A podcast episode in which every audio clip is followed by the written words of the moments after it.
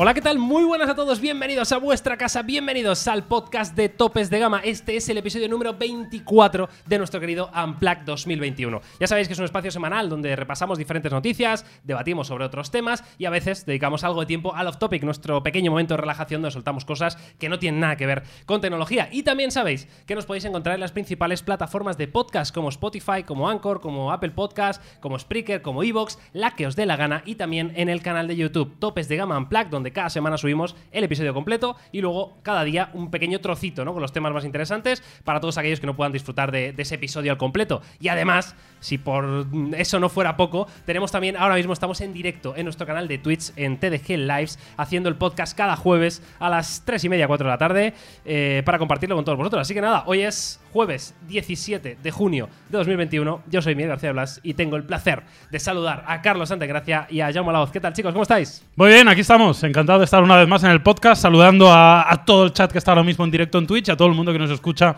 evidentemente en Spotify, que sé que son muchos, ¿eh? más de 10.000, y evidentemente todos los que nos ven desde YouTube. Ahí está, Sí, Carlos. y sobre todo hacer una pequeña antesala a este podcast que va a ser especialmente relevante porque fíjate, es una de esas semanas tontas, ¿no? Ya el verano está a la vuelta de la esquina, eh, la actualidad tecnológica, alguien podía pensar que se va a relajar un poquito, pero muy atentos al, al podcast de hoy en particular, que hay algunas de ellas eh, que son muy pero que muy importantes. ¿eh? Hay fabricantes que tienen cosas importantes que decir y nosotros aquí para comentarlas.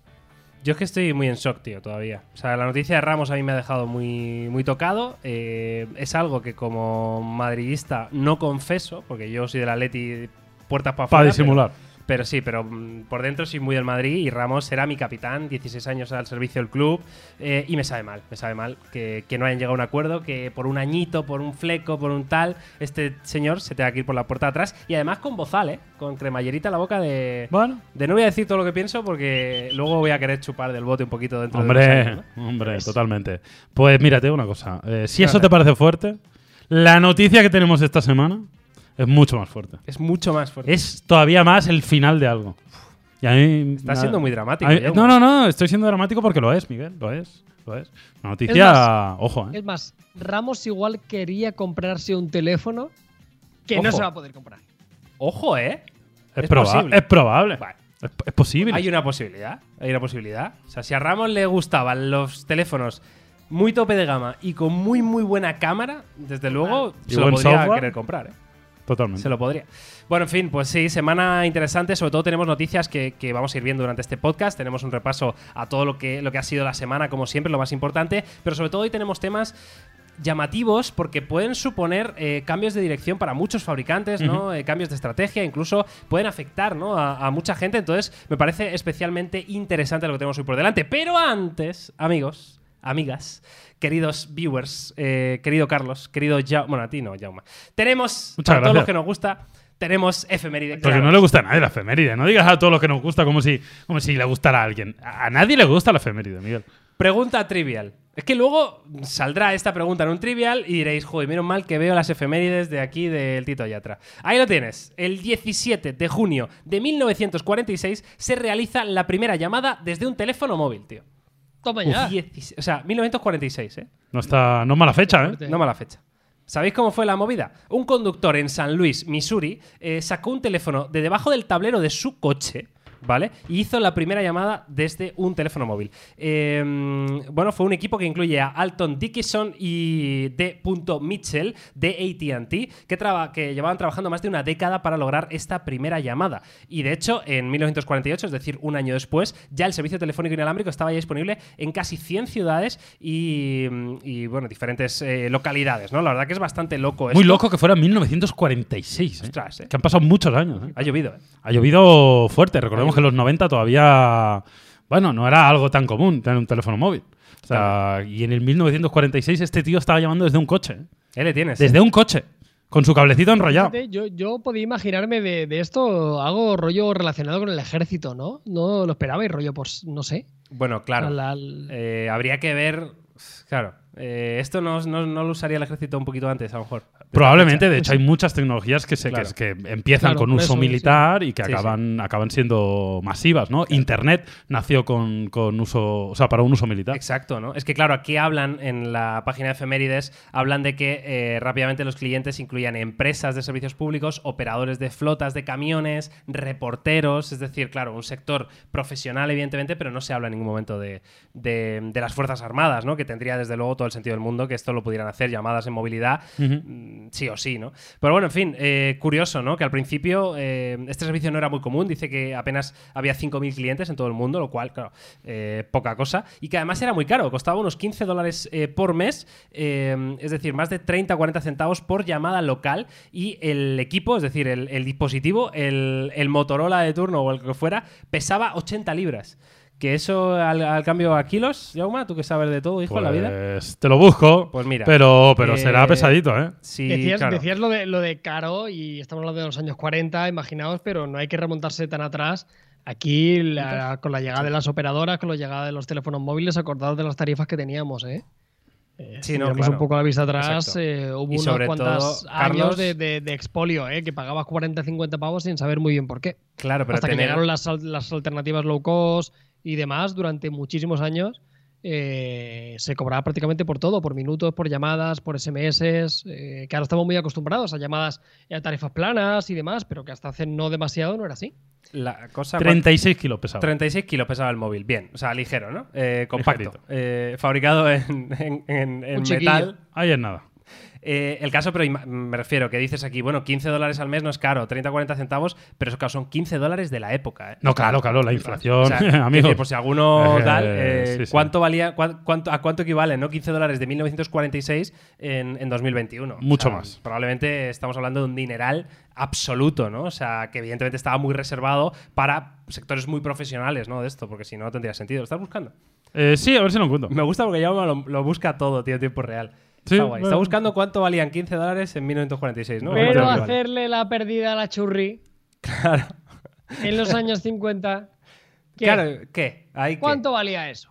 Un toque. Te doy un ¿Cuánto toque. valía? Pero si no tenías Claro, ni o sea, eso no tenía identificador precio de realmente. llamadas, Carlos. Te diferenciaba. O sea, te daban un toque, pero no sabías quién había sido. Claro, tenías que hablar con la operadora y decirle quiero que me ponga con tal y te conectaba. Que eso lo vi yo en las chicas del cable. Sí, pero eso eran llamadas teléfono fijo, ¿no? Entiendo. Eso no eran móviles. bueno, ¿no? pero tú llamarías no de móvil a móvil. Este señor con el móvil podría llamar al teléfono que quisiera. Claro, claro.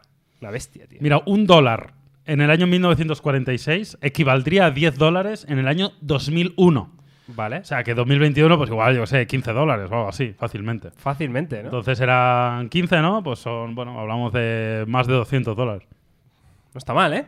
No está malote. mal. No está mal, ¿eh? Bueno, pues ahí tenéis la efeméride de esta semana. La verdad que, bueno, curioso, ya lo sabéis, ¿eh? Ya lo tenéis ahí para pregunta de trivial. Os ganáis el quesito de historia sin ningún problema. Eh, que eso es lo bonito. Pero ahora sí, si queréis, como siempre, eh, empezamos ya con el repaso, ¿no? Al mundillo de la, de la tecnología y noticias importantes, noticias que nos van a dar pie a hablar. Y la primera de todas ellas es esta noticia que a mí me ha dejado bastante impactado y es una publicación directamente en el blog oficial de OnePlus, de la empresa, donde en este caso el señor Pete Lau, el, el CEO de, de- de OnePlus, bueno, titula esto, un nuevo viaje para OnePlus, a new journey for OnePlus. ¿Qué significa todo esto? Bueno, pues esto es un texto que os lo podéis leer si queréis, en el que OnePlus básicamente anuncia que se integra de manera oficial con Oppo. ¿Vale? Esta es la noticia. Eh, ya sabemos que, que Oppo, OnePlus, eh, Vivo, Realme, eh, todas nacen de, ese conglomerado de empresas que es el, grupo BBK, ¿no? Nacen de ahí, ¿vale? Pero y comparten accionariado y comparten diferentes cosas y evidentemente hacen sinergias entre ellas. Pero eh, esto ya es directamente, oye, OnePlus pasa a ser la submarca de Oppo. Tal cual, es decir, acordaos con Huawei Honor y otros casos que ha habido en el, en el mercado, ¿no? Entonces, eh, ¿cómo veis eh, el futuro de OnePlus tras este anuncio? Bueno, a mí no me gusta especialmente este, este anuncio, lo puedo entender a nivel estratégico por, por su parte. Recordemos que siempre, ya sabéis, ¿eh? Oppo, Vivo, OnePlus, Realme, Todas estas marcas tienen algún accionariado común. Ellos no hacen más que repetir por activa y por pasiva que no son la misma empresa. De hecho, no son la misma empresa. Y estas noticias nos confirman que no son la misma empresa, pero sí comparten accionariado. Y eso hace que, aunque no sean la misma empresa, tienen eh, objetivos en común, tienen, eh, bueno, pues, pues, eso, ¿no? Tienen, tienen evidentemente compartir muchas cosas. Yo siempre pongo el, el ejemplo que cuando estuve en China visitando precisamente a OnePlus y viendo dónde fabricaban sus teléfonos, pues en, la línea de producción de al lado estaban los de Oppo. Y habían tres metros de donde se fabrica un OnePlus y donde se fabrica un Oppo. Es evidente que comparten muchas cosas, es evidente que comparten tecnología, pero son compañías independientes. Y ahora con esto lo que se sobreentiende es que OnePlus va a perder autonomía, que OnePlus va a perder personalidad y que va a ser como una estrategia de doble marca eh, dentro de, de Oppo. Eso no significa que OnePlus vaya a desaparecer. Eso no significa que vaya a hacer peores teléfonos. De hecho, podría llegar a hacer mejores teléfonos, pero sí significa que va a estar como más comedido y más digamos, eh, bueno, va a estar más de la mano de Oppo, ¿no? De lo que decida Oppo en cuanto a su estrategia de cara a definir a cómo atacar los diferentes mercados. A mí, en general, no me parece especialmente buena noticia. Debo decirlo, porque sobre todo OnePlus era una compañía que hacía las cosas muy a su manera y, bajo mi punto de vista, muy bien.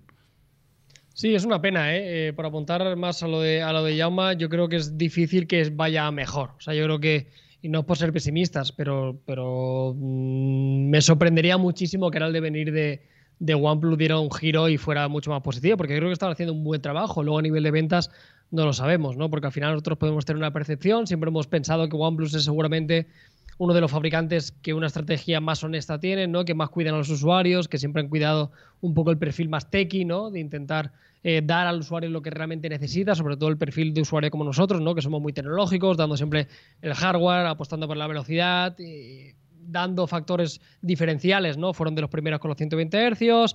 Eh, eh, me da muy mal rollo y a mí lo que realmente me preocupa de esto es un rumor que sí que es verdad que, que la gente de OnePlus lo ha desmentido ya y sobrevolaba un poco la idea, que seguro que muchos de vosotros ahora en el podcast lo estaréis pensando, que dijerais, bueno, el único factor diferencial eh, es el software, ¿no? En OnePlus, porque a nivel de hardware, entre un Oppo y un OnePlus, salvo detalles puntuales, eh, los procesadores son los mismos, las pantallas son las mismas, las memorias son las mismas, las conexiones y, poco más, ¿no? Pero el, realmente lo que aporta valor el fabricante OnePlus es oxígeno es. Y ellos han dicho que esto por ahora no va a cambiar, porque también habían rumores que apuntaban que podría ser que, que utilizaran ColorOS, como ya hablamos hace no demasiado tiempo con Realme, ¿no? que parece que también utilizará esta capa de personalización y que todo este grupo al final utilice el mismo software. Y si eso fuera así, ahí sí que sería ya el tiro de gracia por completo por parte de OnePlus. Si se mantiene la estrategia, siguen manteniéndose con su ADN, que es oxígeno es, y siguen cuidando al usuario a nivel de política de actualizaciones en la gama alta y con esos detalles de software que los diferencian, bien. Si eso se acaba, a mí sinceramente me daría una pena terrible, pero terrible. O sea, no me quiero imaginar que, un fabricante con OnePlus, que aquí le queremos mucho y creo que lo ha hecho muy bien, eh, acabará viéndose relegado y, y, y, no sé, y quizá una futura desaparición cuando ya no hubieran diferencias entre marcas. Me estoy poniendo en lo peor, pero ojalá eso no suceda nunca. No sé, yo creo que realmente tampoco nos cambia tanto la película, ¿no? O sea, entiendo que a nivel interno sí que a ellos les va a cambiar más, ¿no? Pero a nosotros, históricamente, OnePlus, por mucho que fueran, no estuvieran en esta integración tan oficial, ¿no? Con Oppo, eh, todos los OnePlus tenían un hermano en Oppo eh, que era la carcasa, el chasis de ese dispositivo era el mismo. O sea, eran calcos, sí, sí. Eh, literal, idénticos, ¿vale? Y lo único que aportaba realmente OnePlus era que si el tema del slider y que el tema del software, ¿no? Evidentemente. Aquí, en, en este, en este anuncio que ha hecho Pitlau en este caso, dice que les va a permitir ser más eficientes, eh, crear productos aún mejores para usted y dice brindando incluso actualizaciones de software más rápidas y estables para los usuarios de OnePlus. Yo no sé de qué manera eh, la integración con Oppo va a ayudar a que, a que OnePlus eh, actualice más rápido sus dispositivos. Mm, desconozco ¿no? cómo son las, las cuestiones internas y, y, técnicas, sobre todo de lo que supone una actualización de software mm. y en qué servidores tienes que tener para poder enviar ¿no? estas actualizaciones vía OTA ¿no? a, a todos los dispositivos del mundo mundo, pero desde luego es curioso, ¿no? Y, y, como dice Carlos, el tema es Oxygen, porque es realmente lo único que está aportando OnePlus, ¿no? A este nivel, porque estamos de acuerdo que a nivel técnico y de innovación, Oppo estaba por encima, ¿no? O sea, es decir, todas, bueno. eh, in, digamos, las, las, innovaciones que va a tener acceso OnePlus ahora son mejores que las que tenía antes. Sí, de hecho me consta eh, y esto es bastante curioso, que entre ellas se pagaban royalties de las tecnologías. ¿Ah, sí? Es decir, si One- eh, voy a decir un ejemplo que no tiene por qué ser verdad, ¿eh? pero si OnePlus utilizaba la tecnología de 65 vatios que había desarrollado Oppo, me lo invento, no sé si esto tiene royalty, pues si la quería usar le tenía que pagar OnePlus a Oppo, por mucho que fueran primos, pero había, Pero había esa paga, ¿no? claro, había esa transacción, El ¿no? pan como hermanos y el dinero Claro. como gitanos, ¿no? A ver, yo también entiendo la- el punto de vista de.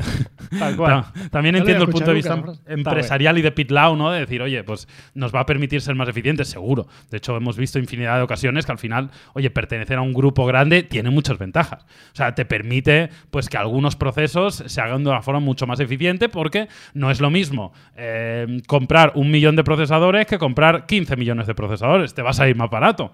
¿Por qué? Porque lo compra la misma empresa y lo reparte. No es lo mismo montar una fábrica por ti mismo que compartir la fábrica con otros. No es lo mismo muchas cosas, ¿no? No es lo mismo compartir empleados pues, de un departamento de, de- de centro de asistencia al cliente, compartirlo con otro que tener que montarlo por, por ti mismo, ¿no? Entonces, eso son las ventajas que debería aprovechar. Yo creo que cargarse Oxygen sería un despropósito, sería un absurdo.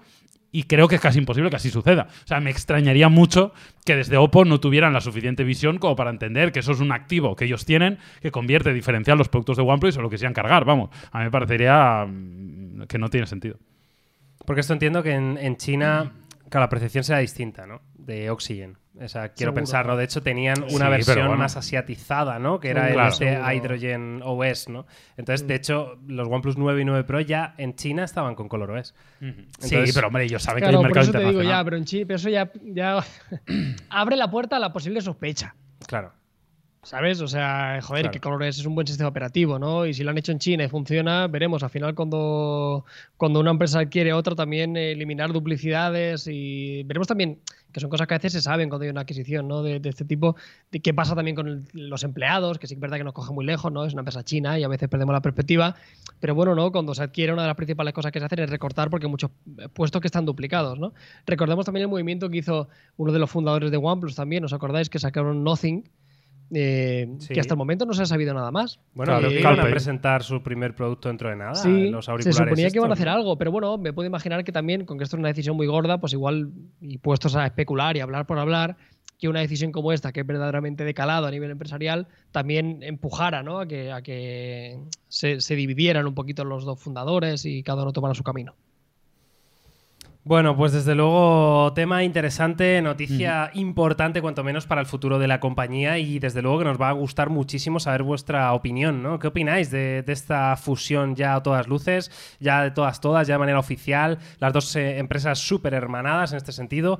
Bueno, eh, vamos a ver, ¿no? ¿Qué nos depara el futuro? Pero amigos, la vida sigue, también siguen las noticias y sobre todo la vida sigue para un fabricante que este año parece que sí o sí eh, quieren hacer algo diferente. Quieren cambiar la estrategia y no estoy hablando de otro más que de Google, que le hemos criticado en esta casa muchísimo porque no saben hacer hardware, porque Bueno, que tú se no. dediquen al software y ya está. Tú no lo has criticado mucho. Yo no lo he criticado nunca porque a mí me han gustado lo que hacían, pero el caso es que hoy, 17 de junio, se inaugura, amigos y amigas, la primera tienda física de Google que todo parece indicar que en este año 2021, que si abro tienda física en Nueva York en plan Google Store para rivalizar con las Apple Store, Ni tan mal, que ¿eh? si meto eh, dos teléfonos Pixel 6 y 6 Pro, que, los que luego hablaremos, que van a ser ultra flagship, materiales premium, procesador propio, eh, ultra top, o sea, todo, todo, todo. eh, me, doy de la mano de, de Samsung para hacer un Wear OS más potente. O sea, todo va hacia un camino que significa, con letras casi en, en- en neón, ¿no? Y brillando, Sí, claro. eh, vamos a por todas en hardware en este 2021, ¿no? Y aquí tenemos, bueno, las primeras fotos de esta tienda que no es simplemente más que, que refrendar esta, esta postura, ¿no? Yo la verdad que estoy encantado porque sí parece ser que algo ocurre en Google ahora mismo, ¿no? Lo, lo hemos visto, cambio de diseño en los Pixel, que ahora hablaremos de ellos, abrir una tienda, eh, bueno, hablábamos de este po- posible procesador nuevo. Está claro que Google está haciendo cosas distintas y yo creo que eso es muy bueno. Y insisto, ya sé que siempre hacemos coña. Eh, los Pixel son grandes teléfonos a pesar de que no tengan un hardware top o tengan cosas que mejorar. Pero creo que es muy bueno que se lo hayan tomado más en serio. Creo que es muy bueno que abran su propia tienda y no hace más que confirmar también un poco que siguen la estrategia de Apple. O sea, eso sí que me parece como bastante evidente. Estrategia parecida a Apple, ya lo vimos en el posicionamiento del mercado, en, el, en, el, en la estrategia de, precios de los productos, ahora en abrir retail por, por cuenta propia, ¿no? Y no depender de nadie. Eh, pero bueno, sí que es verdad que cada vez tienen más hardware. O sea, estamos hablando de los Pixel, pero bueno, en esta tienda no van a vender solo los Pixel. Recordemos que ya solo con asistentes inteligentes tienen ahí un cholón de Sí. cosas. Eh, luego los Nest también forman parte Estamos de Google. viendo justo en la imagen Stadia, el Stadia. dedicado a Stadia, que Claro. es desde luego una locura a nivel de diseño, mola un I- montón. Igual, el, igual el, el- mola más el rincón que el producto. Pero bueno, ahí está, ¿no? O sea que al final Google ya tiene bastantes cosas como para abrir una tienda, que ya no es abres una tienda para poner un pixel en el centro, ¿no? Sino que tienen ya todo un ecosistema. Y yo creo que eso bueno. A mí particularmente me hace ilusión porque me, me encantaría tener eh, unos pixel y unos dispositivos de Google al máximo nivel y sería muy bueno. Sí, luego también hablamos de que, de que Google, pues eso, el tema de hardware, las ventas, pero recordemos que en Estados Unidos, no sé la cifra, pero la estrategia que tienen ahí es bastante positiva. Recordemos que el Pixel salió por 399, hicieron una campaña gordísima. O sea que aquí a veces tenemos la visión un poco viciada porque aquí no vemos marketing de, de Google, de sus dispositivos, ¿no? no prácticamente no, no vemos inputs publicitarios de, de la gran G, entonces podemos tener la percepción de que se vende poco, que sí que será cierto que en España son prácticamente residual, pero en Estados Unidos les tiene que ir bien. Y estamos viendo las fotos y dan ganas de quedarse a vivir. Ya ves. que es, Qué es guapa está, brutalísimo, ¿eh? esa es súper bonita. Muy Google. Y esto es algo que estamos viendo, ¿eh? La flagship. eh, parece que el, el- el formato de tienda pequeñita y eso cada vez tiene menos, menos sentido. Pocas tiendas, pero que sean realmente mastodónticas, que sean experienciales, que la gente vaya a disfrutar, aunque no vaya a comprar, que también, obviamente, pero que vengan a conocerte, a demostrar un poquito tu ADN de la marca y lo que les puedes ofrecer. Y, y tiene sentido, así que, joder, al siguiente viaje de Nueva York, de cabeza a esta Google Store, que no sé en qué zona está. No sé si Yo creo que es el Chelsea ahí. Market, ¿eh? Eh, Sí, Chelsea por ahí. ¿no? O el guay, Meatpacking. District, ¿no? Eh, Debe eh, estar por ahí. eh, cerca, eso sí. está, digamos, al, al sur de Manhattan. Eh, Sí, ahí, sí. además, creo que estuvimos. Yo recuerdo alguno de los viajes que hice, no sé si, si era contigo, Carlos, o con quién era, pero yo recuerdo haber estado ahí. eh, que además es donde están las oficinas de YouTube en Nueva York. Ah, y sí, está sí, bastante sí, sí. cerca, si no recuerdo mal, Sí, está esa parte. de la flagship de Samsung, que tienen también al Cierto. sur de, Y hay de un- Manhattan. y un Es concesionario como de la Tesla. nueva que zona financiera también. que están haciendo, que está por ahí lo- el, el edificio ese que me gusta a mí tanto, el de Bessel, Hmm. en, en el sur de la... Ah, es que claro, yo no he de- ido. De ese edificio yo no sé dónde está, porque yo no he ido. Eh, claro, yo- Está, está al final de Highline. Si tú bajas Highline dirección sur, cuando termina Highline, ahí te encuentras el Chelsea Market, ahí te encuentras la store de Samsung. Y ahí es donde dices que está este. yo esta yo creo Store, que sí. ¿no? Si no me- sí, sí. Bueno, Sí, creo no. sí, lo estoy, lo estoy viendo ahora en Google. Maps. Claro, de hecho, en Google Maps, cuando pones Chelsea Market, la primera imagen es, eh, mm, es la store de Google. Es la store de Google, Sí, sí. claro. Si lo buscáis, en- si lo bus- eh, buscáis Chelsea Market en, en Google Maps, os sale el, el sitio de Chelsea Market en, en Manhattan y la primera imagen es la tienda Google. Que también hay que decir que en esta imagen que estamos viendo justo ahora en pantalla, algo, pelín de, App- de Apple Store sí han tomado alguna idea, ¿eh? O sea, alguna idea han tomado de esto. Sí, pero, Mm, pero, sí pero ve, sí aún, bueno, pero viendo las Sí. de Huawei y viendo las de Xiaomi, No, no, está hostia, claro. han tenido la diferencia de hacer algo y, bueno, o sea, de- dentro de que es una tienda y que hay mesas y que hay sillas, por lo menos han intentado respetar que el mobiliario sea igual. O sea, tú te metes a la de Huawei de aquí de Barcelona o te metes a las de Xiaomi y, hostia, es. Es, es prácticamente un calco. ¿eh? Y Pero lo que está guay es que tienen, tienen como rincones diferentes para cada tipo de producto y sobre todo para que puedas un poco vivir la experiencia Google, ¿no? Que esto está Claro. gracioso. Tienes uno que es un salón de casa para Sí, probar sí. ahí, sentarte ahí con tu Claro, perro claro. y decir, Igual. a ver, si yo me compro un Google Nest Mini, ¿qué, qué hago? ¿Cómo cambio la temperatura? No sé qué. De Está hecho, es, es- es muy Google en el sentido de que obviamente esta es la primera store real para el público, pero nosotros hemos ido a eventos de Google y ya tenían esta decoración. Sí, hemos, yo- hemos estado en la tienda que hay en Mountain View. Eh, eh, ¿Mountain View? Eh, sí, Mountain Mountain View ¿no? Google, Google, claro. Mountain View. Eh, hemos estado ahí, que ahí hay una tienda que es más rollo merchant, pero también tienen productos y ya inspira un poco esto. O sea que, que realmente el lenguaje de diseño de la tienda eh, ya viene con inspiración Google de hace tiempo. Bueno, pues ahí lo tenéis. eh, la tienda, primera tienda abierta por Google eh, física en Estados Unidos, en Nueva York en este caso, y desde luego eh, puede que sea la primera de muchas, ¿no? Desde luego si se acaba resolviendo, ¿no? Todo el tema este de la pandemia, que entiendo que ha frenado, ¿no? La, la apertura de comercios Seguro. físicos de manera exageradísima, porque es lógico, y al final las tiendas, lo que está claro es que pasan más a ser ese punto de experiencia más que de compra, ¿no? O sea, es voy ahí a probarlo, voy ahí a ver qué tal, pero luego lo pido online como siempre porque me llega a mi casa porque todo es más rápido, Claro. más seguro y, y tal, ¿no? En fin, eh, curiosa lo de Google este año 2021 y vamos a otra de las noticias de la semana que fue bastante loca, que ocurrió ayer, eh, miércoles 16 y, y fue la gran filtración que ha habido de Windows 11. La próxima versión del sistema operativo de, de Microsoft, en este caso, bueno, vio cómo se filtraba una versión para desarrolladores, ¿vale? Una build de desarrolladores y eh, todo Dios ha tenido acceso a instalarla, a probarla, a verla y vamos a ir viendo el vídeo que hicimos Antonio y yo de en Topes de Gama Plus, ¿vale? De fondo. eh, para bueno repasar un poquito eh, todo lo que ha sido esta, estas grandísimas novedades que ha incluido Windows 11. No sé si habéis podido ver algo eh, y No, qué os, yo estoy qué muy os perdido parece. con esto, tío. Muy, muy por encima. La verdad que nos vas a tener que hacer un pequeño repaso, Miguel, porque lo, lo estuve viendo, pero muy por encima. Pero, pero bueno, a ver, Pero- siempre que sale una nueva versión de Windows es un momento muy importante. ¿Qué- pero pon un poco en contexto, Miguel. Esto de filtración, ¿qué quieres decir? ¿Es algo que no estaba planeado? ¿No estaba previsto para esta fecha que iba a salir esta versión? ¿Ha salido de la nada y la gente se ha podido beneficiar y verlo? ¿Cómo ha ido el tema? A mí me huele. A mí me huele esto de la filtración. O sea, me parece que es una filtración un poquito dirigida, un poquito dirigida por Microsoft, porque estamos a apenas una semana del evento de lanzamiento oficial, ¿vale? Que os recuerdo que es el día 24 de junio, donde oficialmente van a presentar Windows 11, donde eh, ya dijo hace unos, unas semanas el, el CEO, el Satya Nadella, ¿no? Dijo que, que era la, mm, la versión más ambiciosa de la compañía desde hace muchísimo tiempo, que él estaba súper ilusionado, que habían puesto mucho, mucho esfuerzo en esto, ¿no? Y esto a mí me huele a estrategia de marketing de vamos a ir generando hype. eh, primero, porque esta, esta build de desarrolladores de Windows 11 es raro que sea en plan fácil, ¿no? Quiero decir, que, que los cambios realmente no sean cambios para desarrolladores, sino que sean más cambios estéticos que otra cosa, porque Claro. realmente este, esta build de Windows 11 parece un cambio estético, parece un tema aplicado por encima de Windows 11, ¿no? Sí que cambian ciertas cosas, como cambia, estamos viendo el, el menú inicio, ¿no? Que ahora pasa a la parte central, un poquito más rollo box de aplicaciones, ¿no? Como encontramos en, en Android, ¿no? Incluso un pelín más amigable para usar con, un- con un dedo, ¿no? En una superficie táctil, que ya sabemos que Windows siempre Claro. ha intentado, ¿no? Estar ahí cerca en ese... Hombre, en- hoy en día hay en muchos línea. portátiles que ya son con pantalla Eso táctil, es. o sea que no es algo. es. O sea, a a día de hoy Windows 11 ya funciona con, con pantallas Sí, táctiles. correcto. Y entiendo que cada vez va a ir a más. Ya vemos que hay muchos portátiles así. Eso es.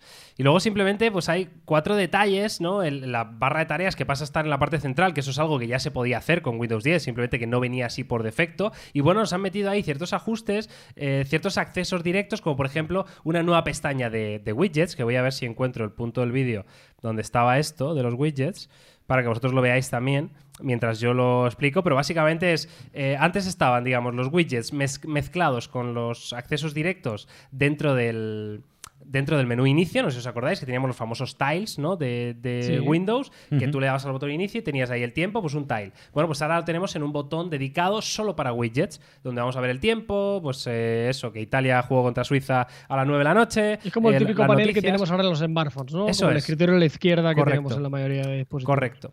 Eh, entonces, bueno, es simplemente un atajo para widgets que yo ya lo dije en el vídeo, ¿eh? sinceramente, yo no es algo que en ordenadores utilice mucho, sí que lo utilizo más en móviles, pero bueno, que está ahí, sobre todo visualmente es bastante atractivo, ¿no? Y luego, por último, un detalle que tienen simplemente todas las, eh, las ventanas es que en el botón que antes era para, mm, digamos, maximizar ese panel o, dejarlo a un tamaño más pequeño, pues ahora tenemos un atajo nuevo que es que directamente pasando el ratón por encima, a ver si os encuentro ese, ese momento exacto, pasando el aquí, eh, pasando el ratón por encima de la venta, del, de ese botón, ¿vale? Eh, no sé qué he tocado, perdonadme. Aquí está. Vale. Joder, ¿dónde está? Maldita sea. Ahí, lo veis, ¿no? Vale, entonces eh, puedes elegir directamente dónde quieres ubicar esa ventana eh, y además te da sugerencias para las partes vacías. En fin, son detalles, Vale. cuatro cosas. eh, han cambiado iconos de las carpetas y, y poco más, realmente poco más, ¿no? Entonces, bueno, es curioso, pero también os digo que tenéis un vídeo en Topes de Gama Plus en este caso para cómo probar esta build de Windows 11 sin riesgo para nadie. Claro. O sea, instalándolo en una máquina virtual que creemos que tiene mucho Sí, más claro. sentido. No, no, yo no la instalaría en tu ordenador Exacto. principal de casa porque Eso es. evidentemente no es un sistema operativo ni muchísimo menos maduro. Yo creo que lo que hemos visto está bien, o sea, a mí no me disgusta, pero eh, creo que nos falta mucho por ver. O sea, tengo la sensación de que al final lo que hemos visto es una pincelada de lo que será. Creo que hay muchas funcionalidades que obviamente no, no conocemos todavía, no sabemos y sobre todo cosas muy prácticas y el funcionamiento del propio sistema operativo. Yo estoy bastante convencido que Microsoft es una compañía que yo creo que para el gran público tiene una imagen como un poco old school pero la realidad de la compañía es que es una empresa muy innovadora, con mucho talento y que funciona como un tiro. Gana dinero como, como una bestia, o sea, que nadie dude eso, ¿no? Y yo creo en este sentido tengo muchas ganas de ver lo nuevo de Windows 11. Dicho esto, también os digo una cosa, yo creo que me va a costar mucho que Windows 11 me guste más que macOS. O sea, esto lo tengo más claro que el agua. O sea, yo trabajo muy a gusto con un Mac y me parece que eso es muy difícil que vaya a cambiar. Pero sí que es verdad que le tengo mucha confianza a, a, Microsoft, creo que es una gran compañía y creo que lo que hemos visto, bueno, es una buena pincelada, pero obviamente aquí falta profundizar. No sé, Miguel, si hay información de cuándo se podría ver esto o cuándo se puede presentar, digamos, de forma oficial o oficiosa. Eh, ¿Windows 11 dices? Sí. No, el 24 de junio. Ah, 24 de junio, 24 ya seguro. junio. Vale, vale, perdón. Seguro no. que ahí No, lo, había, no lo había oído, vale, Vale, vale. vale. Y Digo, más, igual y más si he creemos que es una filtración eh, eh, pactada, Verá- o sea, verá, que, la- no. que ellos se han dejado la puerta para que se puedan ver eh, estas cuatro pinceladas. Y yo ahora colación de lo de Microsoft, y si queréis ya por finalizar, teniendo en cuenta que falta muy poco para la presentación, ¿se sabe algo, o por lo menos yo, para mí pasó totalmente desapercibido, de los equipos de Microsoft con Android? que presentaron, las tablets plegables. Sí, ¿Os acordáis bueno, de qué formato? sí, sí, que eran claro. unos teléfonos eh, reales 100%.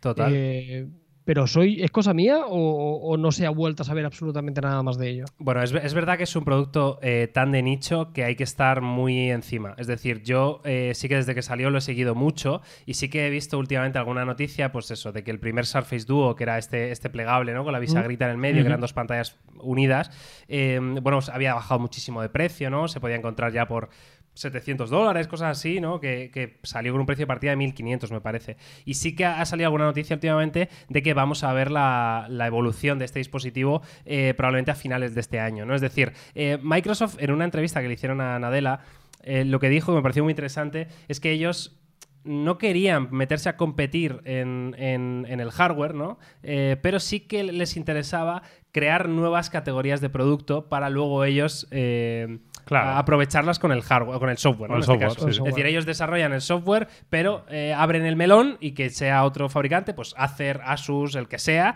que se ponga a fabricar ese tipo de dispositivo para que luego ellos controlen todo el, O software. ¿no? chicos, mirad esto, ya sabéis lo que tenéis que hacer, ¿no? Básicamente ese es el mensaje al mundo. Eso es.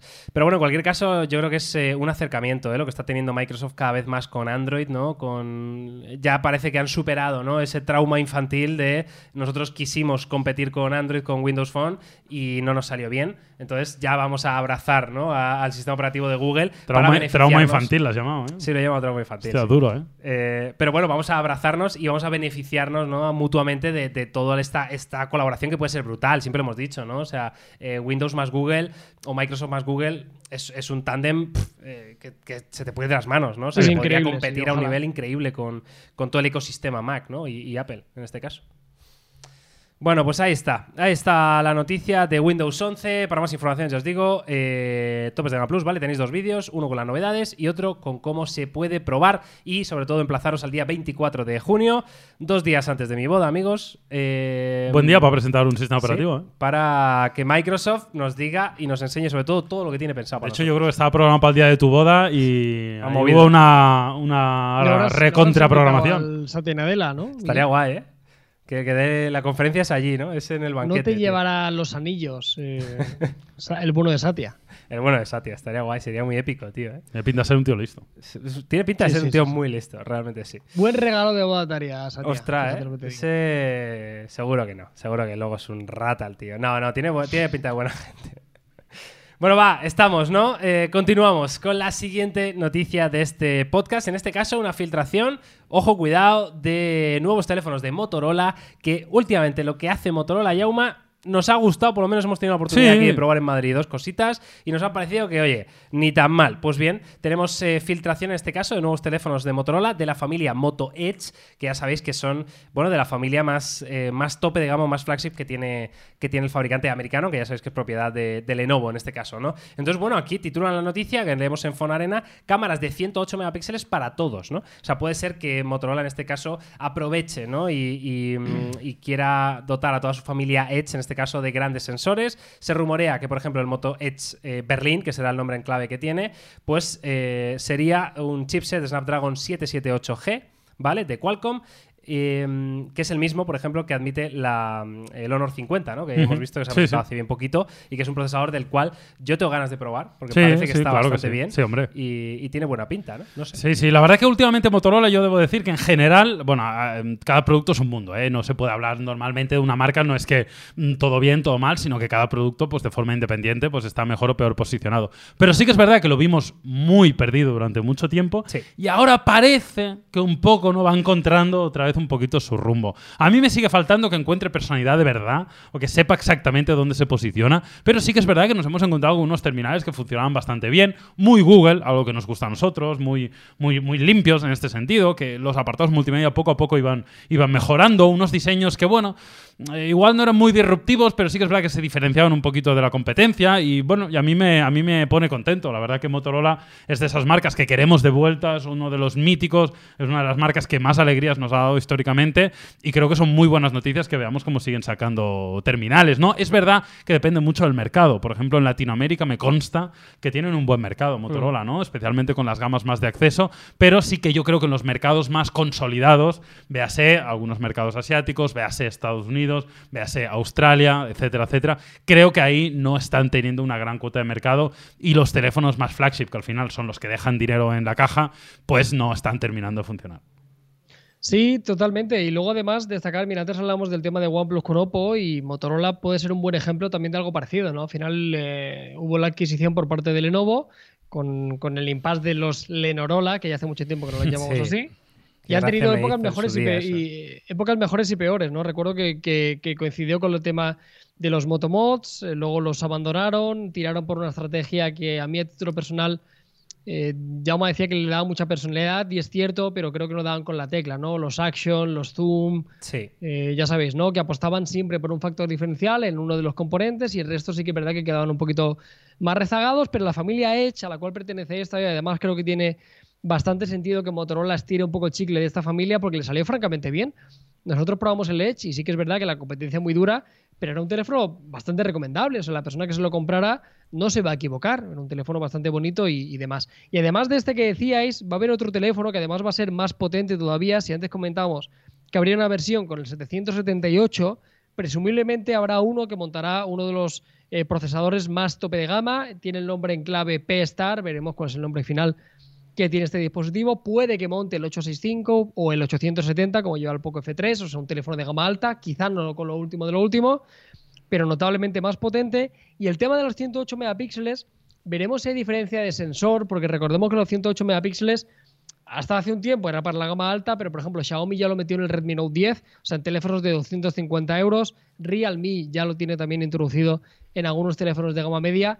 Así que la cifra de 108 megapíxeles, que se nos vaya grabando un poquito en la cabeza, porque va a ser bastante común en, muchísimos dispositivos. ¿eh? O sea, siempre lo decimos que la resolución es un componente importante en la fotografía, nos ayuda sobre todo para poder hacer un crop y demás, pero eso nos asegura tener una mejor cámara.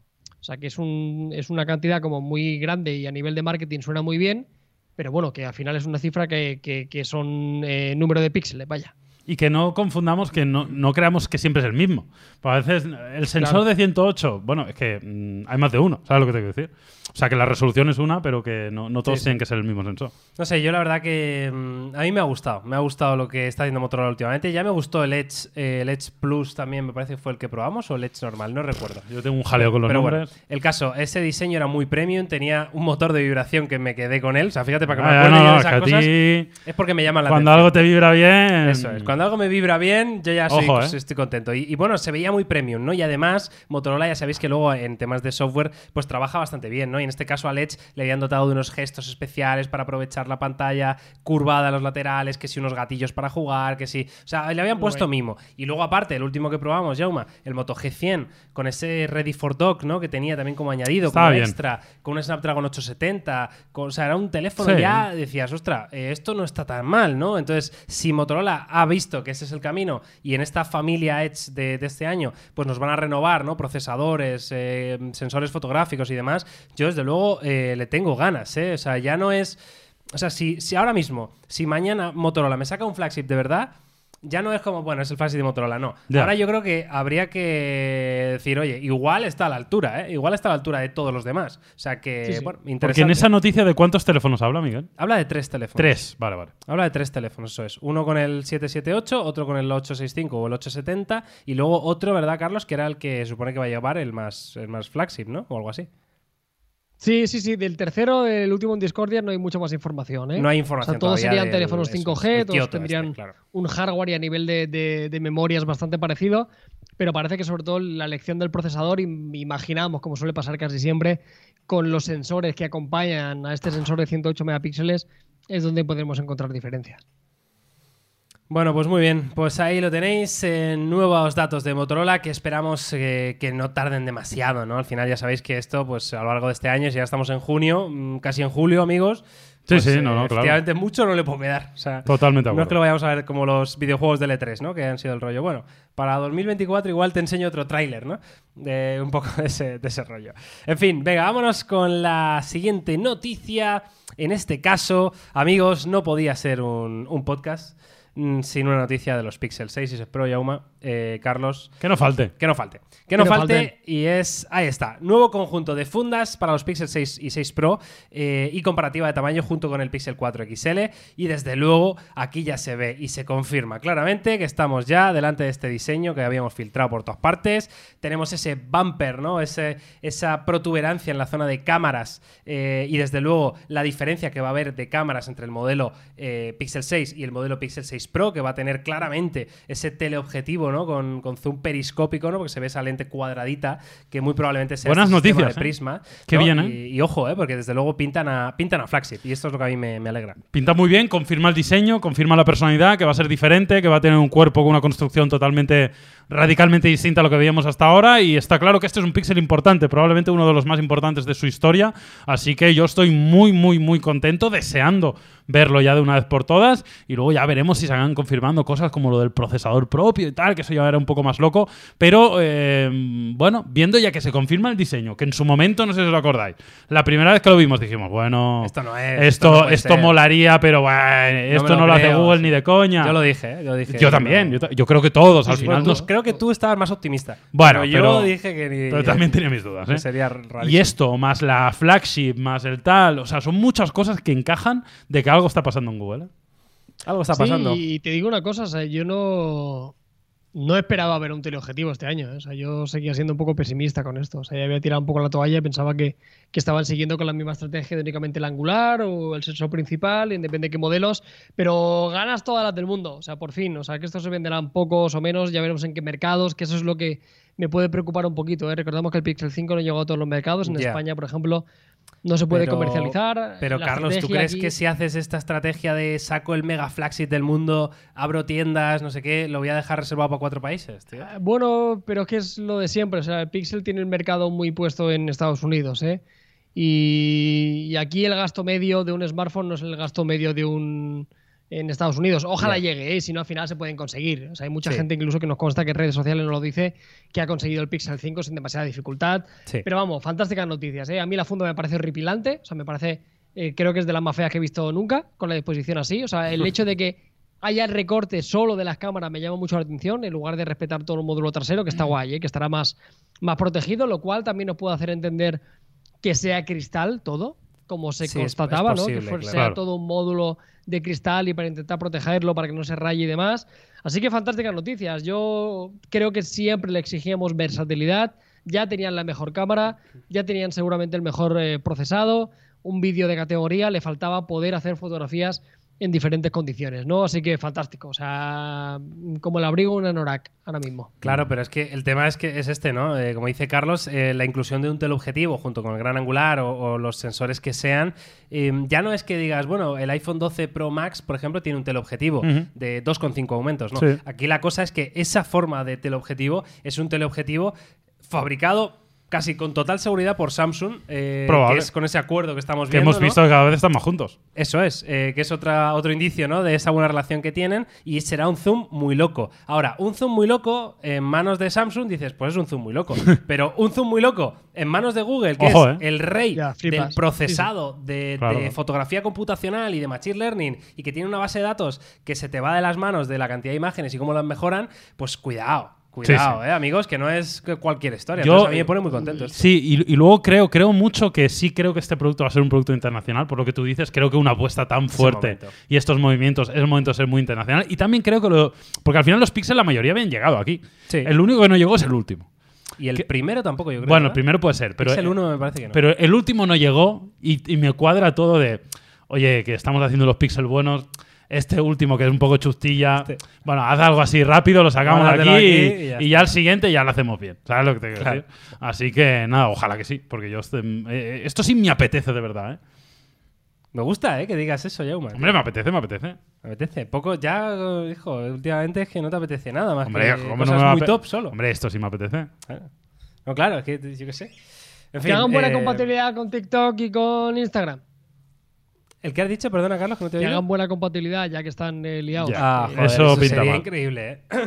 sería increíble, tío. ¿eh? Si ya mejoran ese fantástico cámara X que se lleva rumoreando tanto tiempo y por fin tenemos unos stories en Android pero de eso la no calidad llega, que Miguel, tenemos ya, en... eh, Eso ya es. Ya, Carlos, pero yo no me creía tampoco lo del diseño, ¿eh? Imagínate. Y sí, sí. Sí, Y sí, sí. bueno, Y sí, sí. palmas con las orejas.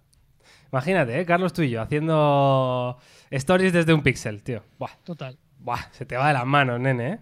Bueno, en fin, vámonos a otra de las noticias, penúltima noticia de este podcast. eh, y ojo con esta, amigos.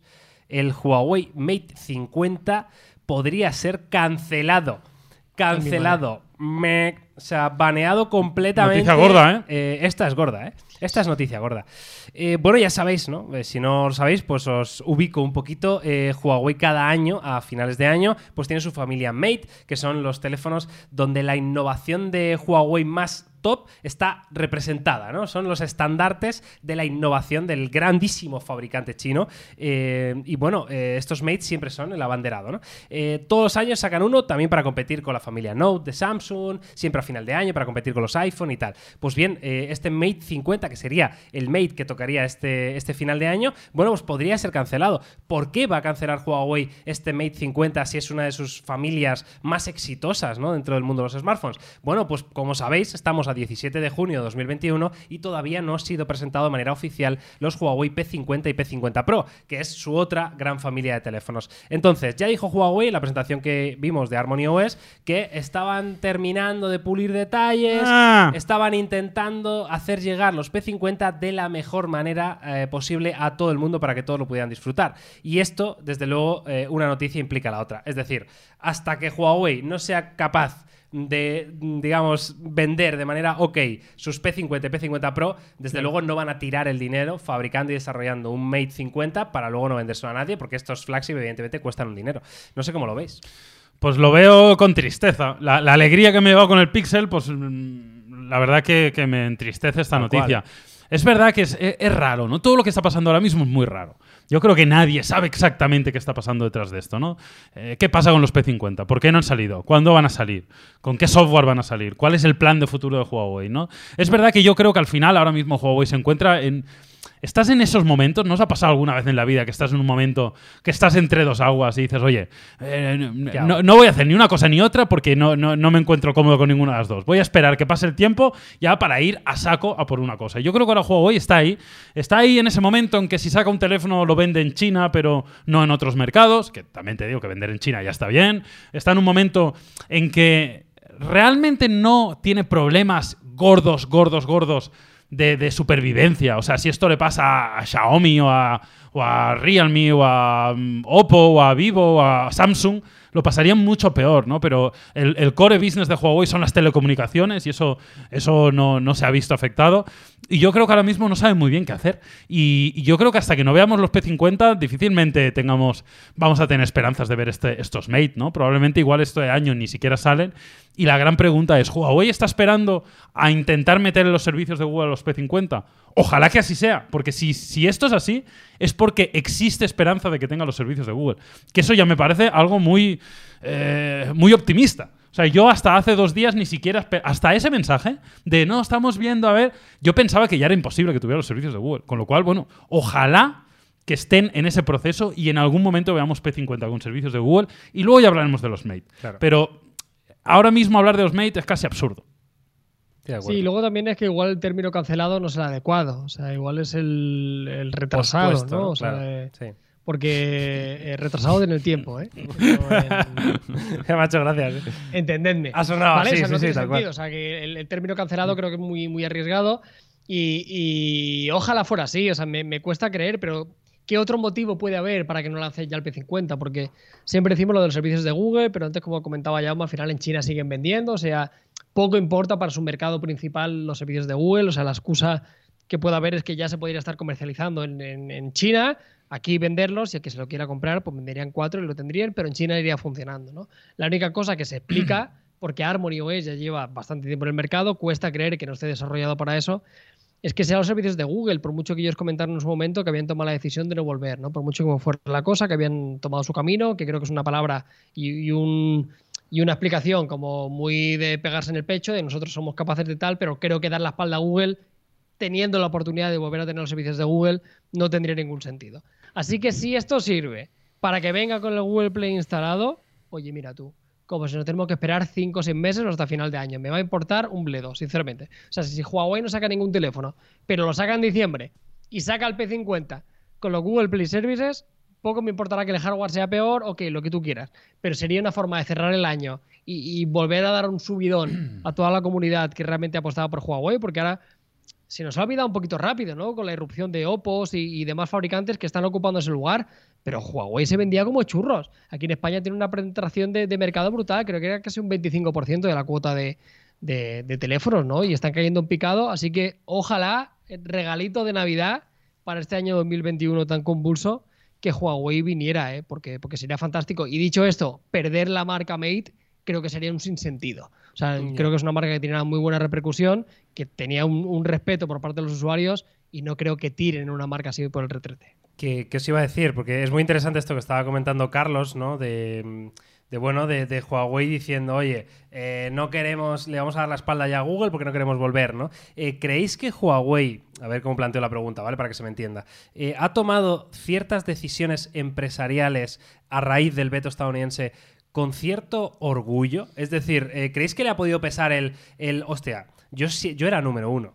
Yo era número uno en el mundo. Eh, no me da la gana bajarme de ahí. Es decir, a lo mejor hubiera sido más inteligente, empresarialmente hablando, haber dicho, vamos a vender en China, tan tranquilamente, pum, pum, seguimos vendiendo y que ya está. Y ya veremos lo que hacemos en un futuro. Pero no, han seguido. Y pum, vamos a crear el ecosistema más grande del mundo. Vamos a, demostrarle a Google, a Trump y a Pericol de las Palotes de las estre- barres estrellas que somos más. Eh, ¿Creéis que esas decisiones, quizá o no, tomadas con cierto orgullo, han podido perjudicarles o beneficiarles? ¿no? ¿Cómo lo veis esto? Bueno, yo creo que es inherente al ser humano, ¿no? Este, esta- este sentimiento de, de orgullo y yo creo que al final los que toman las decisiones son personas. Es un consejo de administración donde hay personas evidentemente muy preparadas y que estoy seguro que toman decisiones en base a objetivos y a números, pero que también son personas con su orgullo y, y sus movidas internas. Entonces, evidentemente, eso en algún momento puede haber afectado, probablemente algo sí. No creo que muchísimo, o sea, quiero pensar que al final estas decisiones son muy meditadas, se toman en base a informes, a reportes, a cosas medibles y tangibles, pero seguro que un poquito de me ha picado el orgullo, estos no pasan por encima mío, algo probablemente eh, puede haber aceptado. Pero es que hay que ponerse en su piel, ¿eh? Qué Tal difícil cual, es. O sea, total, sí, yo no quisiera estar en su situación, porque tomar decisiones estratégicas ahí es tan complicado y aparte depende de tantas cosas, cosas que no controlas tú. Es como llevar un portaaviones de esos Súper gigante y tener una decisión que tomar de me voy al hoyo o lo, o lo salvo. Y además O sea, sin saber cuáles son las condiciones climatológicas, sin saber si hay otros aviones, Claro. o sea, sin saber nada. O sea, que están en una situación súper complicada. Entonces yo no quisiera estar en su piel. No sé si han tomado las decisiones de una forma eh, muy meditada o más con el orgullo y tal, pero, pero es que es súper difícil, la verdad. Pero ¿qué, qué otra opción tenían? No, ya, por eso digo, Que no pues, había- ir- es que no había pues, otra. Oye, nos vamos decir, a es vender que a China, nos recuperamos, no- estamos calladitos tirar, o sea, y de verdad cuando ¿qué podían tengamos algo importante, pues ya lo lanzamos al mundo. Cuando hayamos conseguido eh, solucionar ese problema con Huawei, o sea, con Estados Unidos, pasen cuatro o cinco años o lo que sea, pero me refiero, a lo mejor a nivel empresarial era más inteligente eh, hacer eso. eh, ¿no? Y empezar a volver a recuperar la confianza de los, tus inversores y tal, poquito a poco, El ¿no? Pues es que había ahí un tema político. O muy tirarte a la piscina, ¿no? O sea, no, no era Claro, solo ya. empresarial. Ahí el tema. Es un tema. choque de culturas de Oriente con Occidente, Claro. China contra. Claro. Había un trasfondo mucho más grande, que al final Eso lo que es. fue esto, al final fue un tema casi político Sí, que sí. otro. Era un tema político. Mm. Afortunadamente, yo creo que para el bien de los usuarios, hay tantos millones encima de la mesa que beneficiarían a Huawei y que beneficiarían a Google, que es que se- o sea, eh, si hay un supuesto de entendimiento, se pondrán de acuerdo. Porque esto es fantástico para Google y sería lo mejor para Huawei. O sea, aquí ganarían todos. O sea, a la que haya un atisbo de probabilidad de que se puedan unir, la única esperanza que hay es que ninguno de los dos, creo yo, que tomaría la decisión de no subirse al carro y volver a vender lo que vendían. Porque Huawei era un titán y Google, la cantidad de millones de usuarios que seguían teniendo utilizando los, servicios de Google gracias a ese fabricante, por mucho que hayan encontrado eh, esos usuarios en otras marcas, pues es muy goloso. Así que yo espero que se entiendan y que si eso sucede, nos pondremos todos muy felices. Ya te digo, ¿eh? O sea, por aquí todavía tenemos el, el P30 Pro y, y es que sigue pareciendo un telefonazo. O sea, sigue siendo un teléfono súper actual. O sea, yo estaría extremadamente contento. Así que Biden, hace, haz lo que tengas que hacer. Sí, que Google lo está deseando. El problema sí, no es de claro, Google. claro. Si Google en ningún momento hubiera Por querido eso, esto. sí. Bueno, de hecho, eh, Honor, que ya salió de, de esa directiva, ¿no? Pues ya ha confirmado de manera oficial, además, que los Honor 50 y 50 Pro llevan los servicios de Google, Sí, ¿no? sí. Entonces, bueno, es cuestión de, de ver cómo acaba todo esto. En fin, tema, tema curioso, tema interesante. Nos podéis dejar vuestra opinión en los comentarios eh, y nos va a encantar leeros, ¿eh? de verdad, porque siempre estos debates aquí, la gente tiene muchas opiniones distintas y, Sin duda. y mola mucho enriquecerse con ellas. Y vamos ya con la última noticia de este podcast. Que es muy loco a nivel diseño. A mí esto me mola muchísimo. Me pone, me pone especialmente contento. Eh, lo quiero, lo quiero, lo necesito. Eh, estamos hablando, amigos, de el primer smartphone diseñado.